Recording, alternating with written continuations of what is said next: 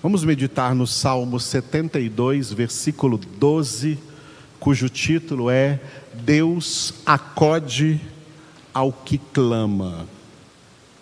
Salomão, esse salmo de Salomão, ele orou da seguinte forma: porque ele acode ao necessitado que clama e também ao aflito e ao desvalido. Repetindo porque ele acode ao necessitado que clama e também ao aflito e ao desvalido. Aleluia. O Senhor é um Deus que socorre. Essa é uma das qualidades de Deus, é um dos atributos que se encaixam com a misericórdia de Deus, com a compaixão de Deus. O nosso Deus é sim um Deus misericordioso. E como Jesus disse nas palavras do Novo Testamento, Jesus chegou a dizer assim, ó: "O vosso Pai celestial, ele é misericordioso tanto com homens justos quanto com homens injustos." Ele é misericordioso tanto com os seus santos, os seus filhos, como também é misericordioso com os ímpios, com os pecadores, por mais ímpios, pecadores ou incrédulos que eles sejam. E dentro dessa sua misericórdia, quem estuda o Antigo Testamento, encontra na língua hebraica né, essa, essa como uma das palavras-chave do Antigo Testamento, é a palavra Hesed. Hesed é a palavra em hebraico que foi traduzida nas nossas Bíblias por misericórdia ou compaixão. A palavra Hesed é uma das palavras-chave do Antigo Testamento. Quando Deus demonstra a sua ira sobre a humanidade, sobre as pessoas, é algo tremendamente pavoroso. Por, por, isso está escrito na carta aos Hebreus que horrível coisa é cair nas mãos do Todo-Poderoso. Mas até que chegue um momento de Deus manifestar radicalmente a sua ira, ele sempre vai mantendo todas as pessoas debaixo da sua misericórdia. E é por isso que o profeta Jeremias escreveu no livro das Lamentações, reconhecendo isso. As misericórdias do Senhor são a causa de não sermos consumidos porque as suas misericórdias não têm fim, elas são novas cada manhã. Eu já andei aqui corrigindo aqui ah, algumas traduções da Bíblia, né? elas não se renovam cada manhã, elas são novas. Porque uma coisa renovada se dá a impressão de uma coisa reformada, né? Então pegou aquelas velhas misericórdias e renovou aquelas velhas misericórdias. Não. Para cada dia, Deus tem novas misericórdias. Deus tem misericórdias inéditas sobre toda a humanidade, sobre todo o mundo e, claro, em especial sobre aqueles que Ele conhece que lhe pertencem. Tá? E dentro dessas misericórdias de Deus, existem muitas ações de Deus, muitas coisas que Deus opera nas suas misericórdias. Uma delas é a operação de socorro. Deus socorre seres humanos indiscriminadamente diante de todas as tragédias humanas que os seres humanos experimentam. Quando você vê por aí, por exemplo, mesmo entre o mundo pagão, o mundo ímpio, pessoas sem Deus, gente se levantando para levar ajuda para pessoas mais carentes, para pessoas que não têm o que comer, não têm o que beber, não têm o que vestir, ou médicos, por exemplo, como Sem Fronteiras e outros movimentos por aí. Quando você vê essas pessoas se levantando, e mesmo sendo ímpias, pode ter certeza absoluta que Deus está operando nelas, como a gente costuma dizer lá em Filipenses capítulo 2, versículo 13. Deus está operando nelas o querer fazer isso e o realizar essas obras. É Deus que está fazendo isso, como? Agindo como? Dentro das suas misericórdias, agindo com ações de socorro em prol dos homens. O nosso Deus, ele é socorrista. É um Deus que socorre. É um Deus que acode. Ele acode às necessidades dos homens. É uma pena os homens não reconhecerem Deus. Os homens não reconhecerem e não enxergarem que em tudo na vida deles, Deus está sempre ali trazendo socorro, acudindo, provendo alguma coisa, não somente na vida dos seus filhos, eu diria até mais na vida dos seus filhos, mas de uma maneira indiscriminada na vida de todos. É claro que quando Salomão compôs esse salmo, a intenção de Salomão era falar do rei de Israel, que no caso era o seu pai, Davi, e que depois de Davi seria ele mesmo, então, como sucessor de Davi no trono de Israel, o próprio Salomão, né? Então, quando ele diz aí no versículo 12, porque ele acode ao necessitado que clama, e também ao aflito e ao desvalido, ele está falando do rei. O rei de Israel, que era um rei bondoso, fazia isso. Só que a inspiração do Espírito de Deus na vida de Salomão, enquanto ele escrevia esse salmo, está se referindo a Deus, está se referindo ao Senhor, que é Rei eterno, que é o nosso Rei eterno. O nosso Rei eterno, o nosso Deus é um Deus bondoso, é um Deus benigno, é um Deus misericordioso, é um Deus compassivo e é um Deus que acode as pessoas socorre as pessoas, indiscriminadamente, não importa quem sejam ou o que façam, Deus acode, Deus socorre pessoas.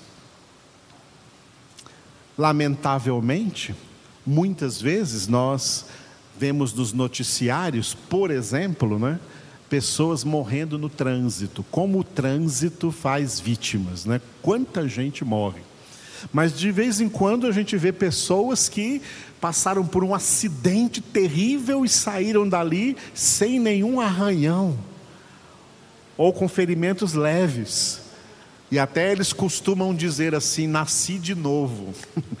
Não é o novo nascimento que Jesus diz em João 3, que é a conversão, mas eles nasceram de novo porque passaram por um risco terrível de morte e sobreviveram àquilo sobreviveram.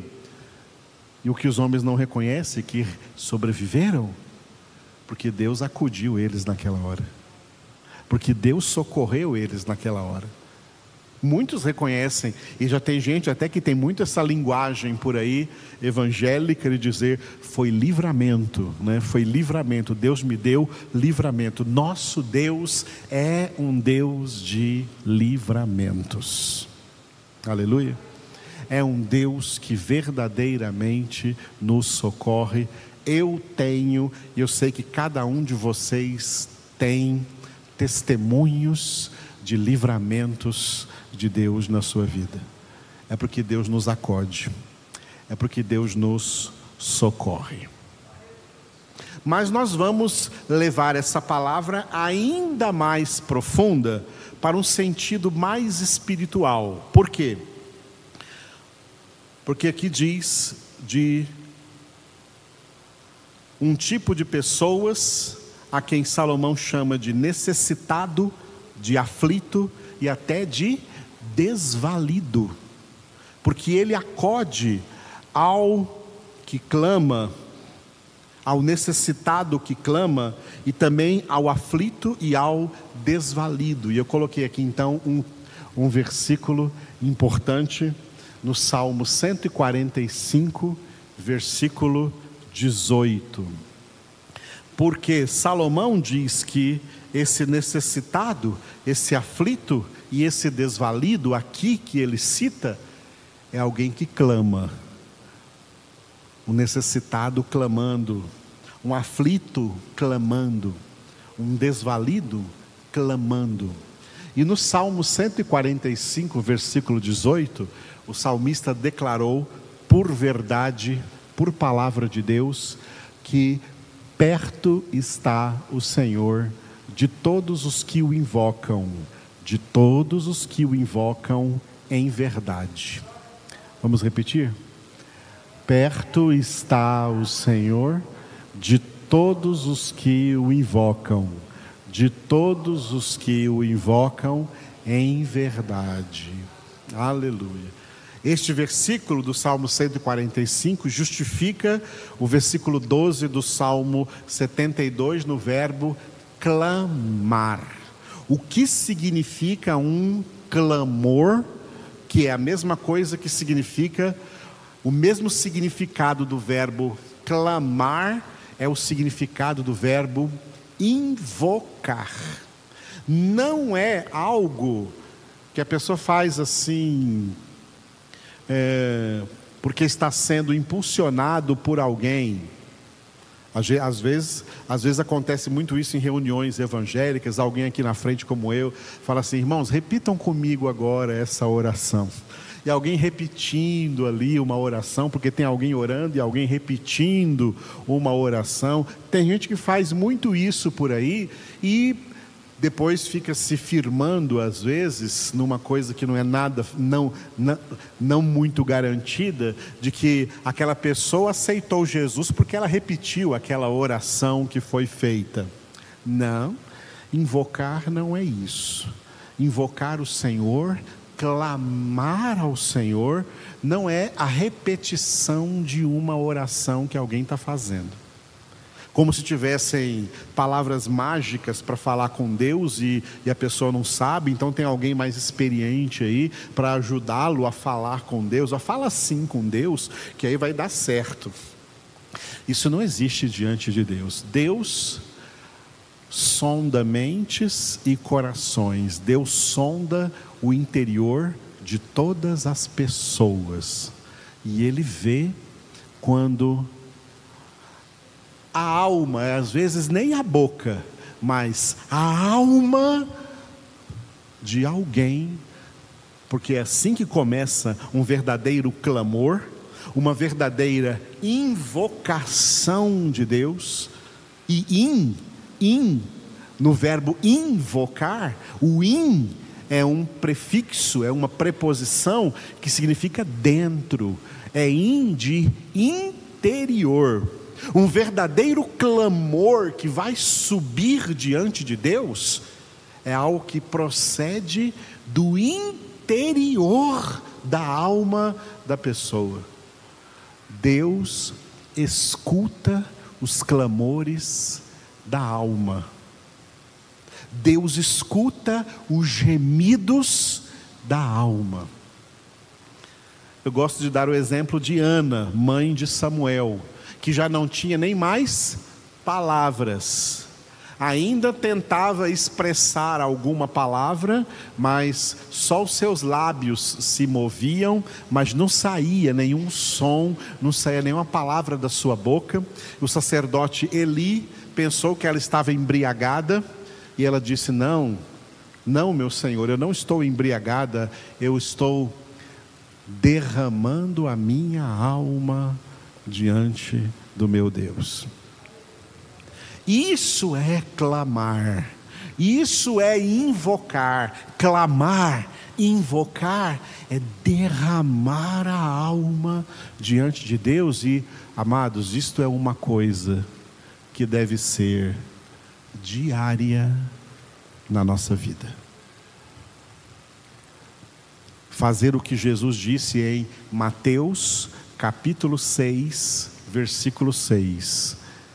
Entra no teu quarto, fecha a tua porta e ora ao teu pai em secreto.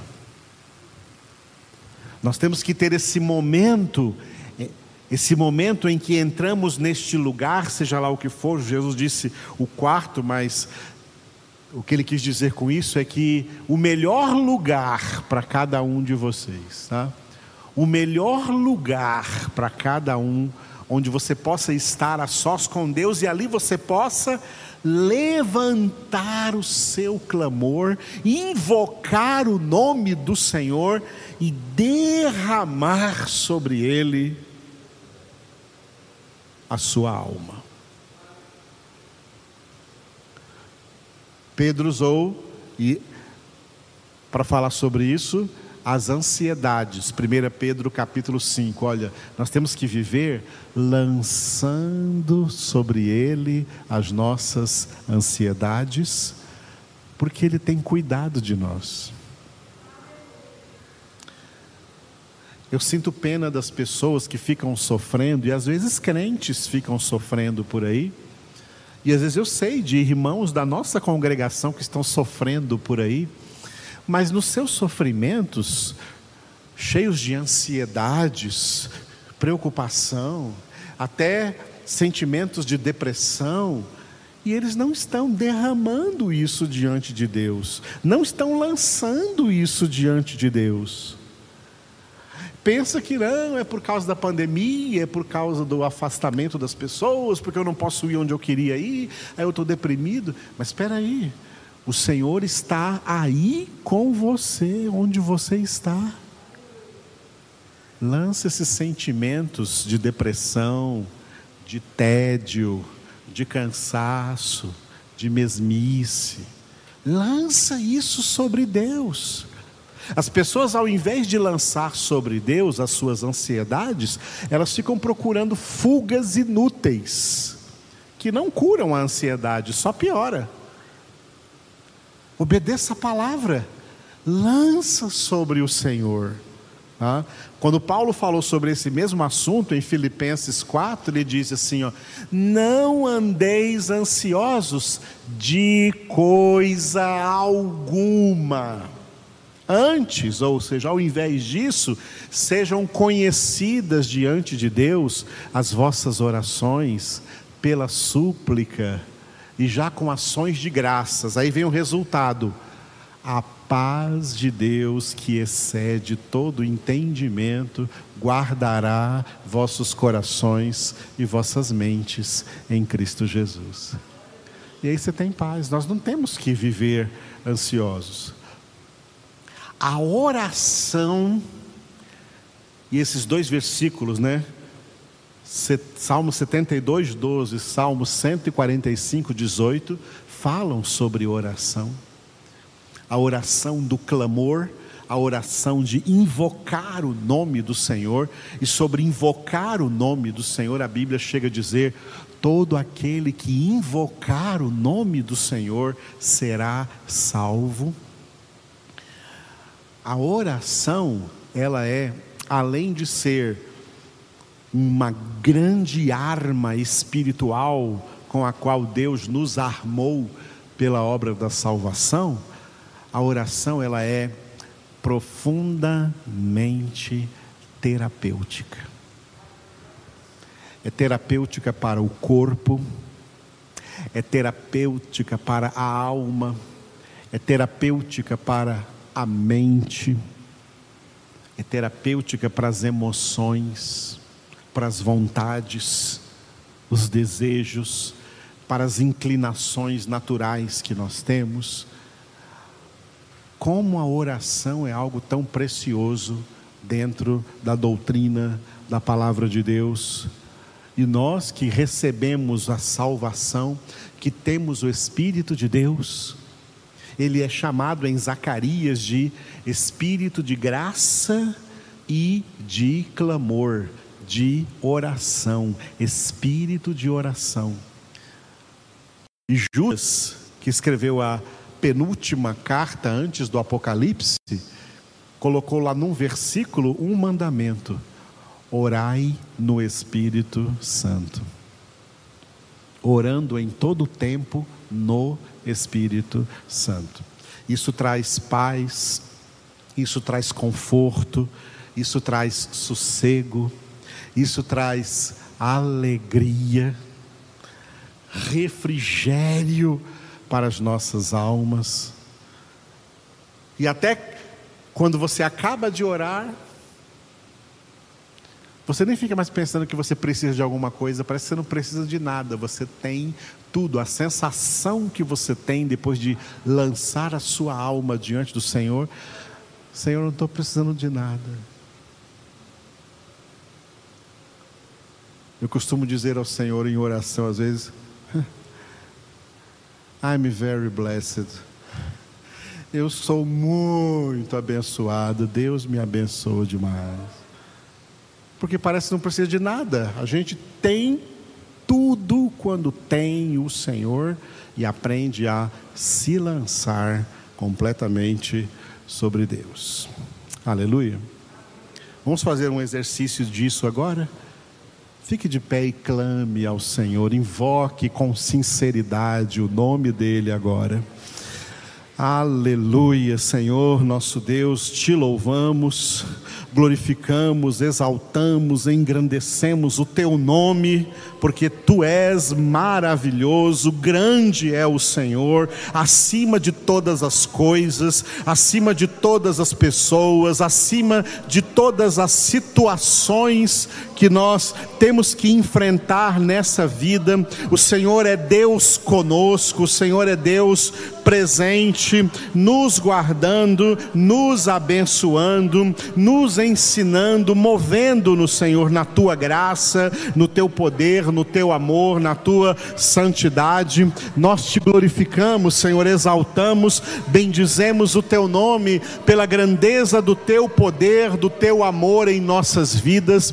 Por tanto livramento, por tanto cuidado, por tanto socorro, porque o Senhor sempre nos acode em momentos de aflições, de necessidades. O Senhor está conosco para nos acolher, para nos guiar, para nos preencher, para nos proteger, para nos livrar de todo mal e de toda espécie de mal. Obrigado, Senhor, pela tua presença conosco, nos preenchendo, e nós podemos derramar sobre ti nossas preocupações, nossas ansiedades, sentimentos ruins que a nossa alma produz no dia a dia, todo sentimento de tédio, Senhor, de angústia, de depressão, de frieza, de desânimo, nós podemos lançar sobre Ti, porque Tu tens cuidado de nós em todos os momentos.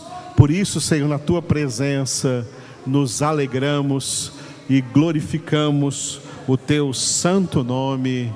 Amém. Graças a Deus.